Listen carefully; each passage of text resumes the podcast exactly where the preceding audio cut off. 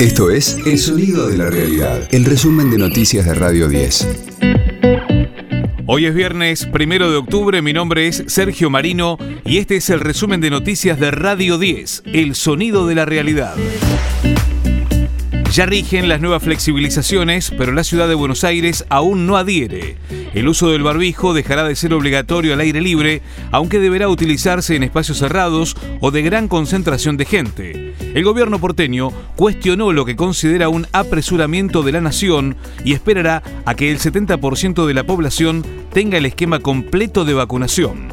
También se inició un esquema de aperturas de fronteras progresivo hasta fin de año.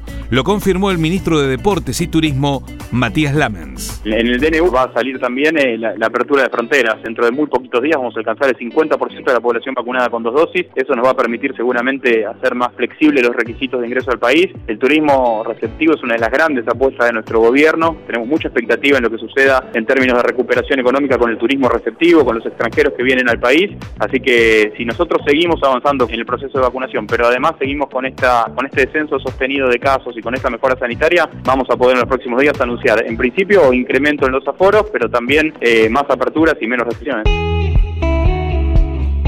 Alberto Fernández anunció el proyecto de desarrollo agroindustrial con beneficios para el campo. El presidente dijo que el desarrollo integral del país permitirá que todos tengan oportunidades de crecer de manera equitativa. Es una ley que lo que más ayuda es el desarrollo integral de la Argentina y que en esa Argentina todos tengamos oportunidades de crecer y desarrollarnos. Nadie quiere un país donde algunos ganen y millones pierdan. Necesitamos construir un país con la equidad y la igualdad social necesaria para que todos ganen.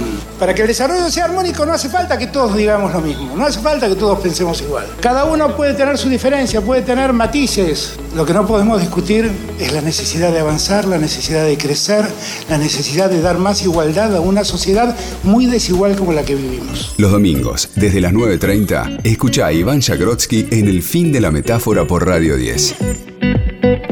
En el primer semestre del año la pobreza alcanzó el 40,6%. El INDEC confirmó que el índice representa una baja de 1,4 puntos respecto al segundo semestre de 2020. Sin embargo, la indigencia subió de 10,5 a 10,7%, equivalente a poco más de 3 millones de personas. Mariano Macri será querellante en la causa del correo.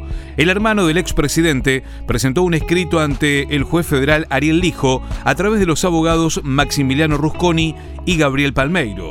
Se investiga si el gobierno de Cambiemos intentó cerrar un acuerdo ruinoso para el Estado en el concurso de la firma Correo Argentino Sociedad Anónima, perteneciente al holding de empresas de la familia Macri. Hoy regresa el público a los estadios de fútbol argentino.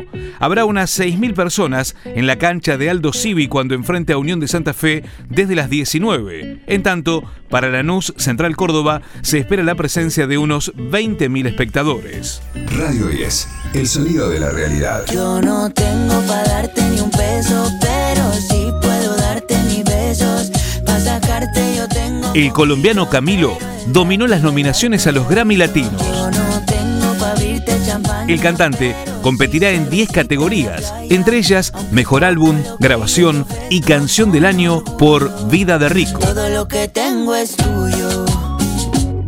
Juan Luis Guerra quedó con 6 nominaciones y el rapero Tangana obtuvo 5. Entre los argentinos competirán Andrés Calamaro, Diego Torres, Vicentico y el trío cordobés Rayo Láser. Nominados a Mejor Álbum Pop Rock por El Reflejo. A cantar esa canción que dice el tiempo. Además, en la ceremonia del 18 de noviembre en Las Vegas, Fito Páez recibirá el premio a la excelencia musical. Este fue el diario del viernes primero de octubre de Radio 10, El Sonido de la Realidad el resumen de noticias de Radio 10. Seguimos en redes y descarga nuestra app.